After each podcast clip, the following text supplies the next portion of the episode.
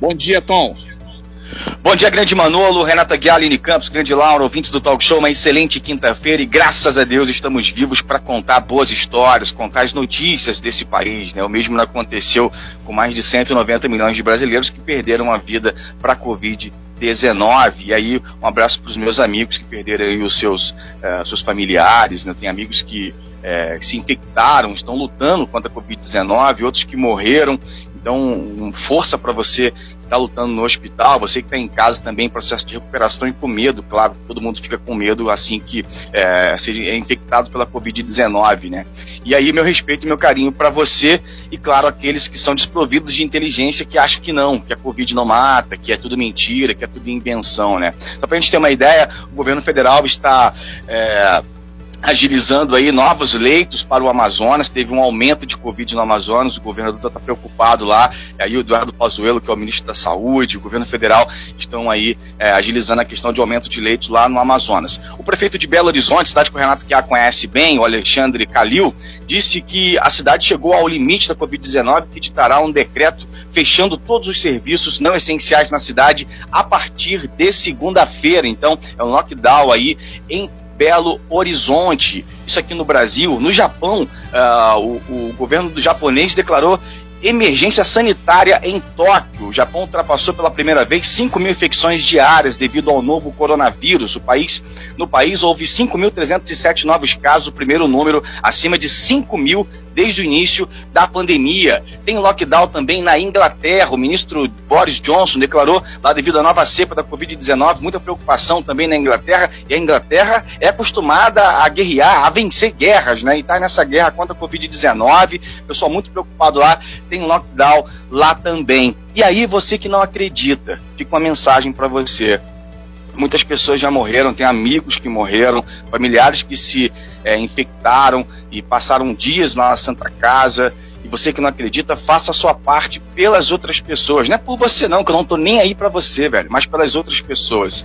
Aqui no Brasil, o presidente Jair Bolsonaro editou uma medida provisória que flexibiliza regras para facilitar a aquisição de vacinas e insumos. O texto possibilitará a aquisição de insumos e vacinas em fase de desenvolvimento e antes de registro sanitário ou de autorização de uso emergencial pela Agência Nacional de Vigilância Sanitária, Anvisa. A ideia do governo é dinamizar o processo de aquisição de vacinas. Ontem, o ministro da Saúde, Eduardo Pazuello, afirmou em pronunciamento em rede nacional de rádio e TV que o Brasil tem asseguradas para esse ano 354 milhões de doses de vacinas contra a Covid-19. Do total, 254 milhões serão produzidas pela Fundação Oswaldo Cruz, a Fiocruz, em parceria com a AstraZeneca, e 100 milhões pelo Butantan, em parceria com a empresa Sinovac. Pazuello anunciou também a edição de uma medida provisória que trata de ações excepcionais para aquisição de vacinas, insumos, bens e serviços de logística. Parece que a corda está no pescoço. O pessoal está vendo aí que tem que apressar essa questão. Tem vários países no mundo que já é, vacinaram milhões de pessoas, né? E aí a gente tem que correr com isso também. A gente está perdendo muita gente. Tem os números aqui. Tem gente que odeia o número. A gente vai enfiar na tua cabeça 7 milhões 800 237.830 é, infectados. O número de recuperados, 7 milhões 36 mil 530. A gente tem um número altíssimo de infectados, mas graças a Deus o número também altíssimo de recuperados. Infelizmente, a gente já perdeu 198.974 pessoas aí para coronavírus desde o início da pandemia, que foi lá início de março, né? Nas últimas 24 horas foram 1.242 novos óbitos registrados dados esses pelo Ministério da Saúde do governo federal, Renata Guiar. Vamos fazer a nossa parte, vamos usar a máscara, fazer o distanciamento social, evitar aglomerações, porque não é brincadeira e, claro, nossos pêsames, a nossa solidariedade para as pessoas que perderam seus familiares, seus amigos. Renato.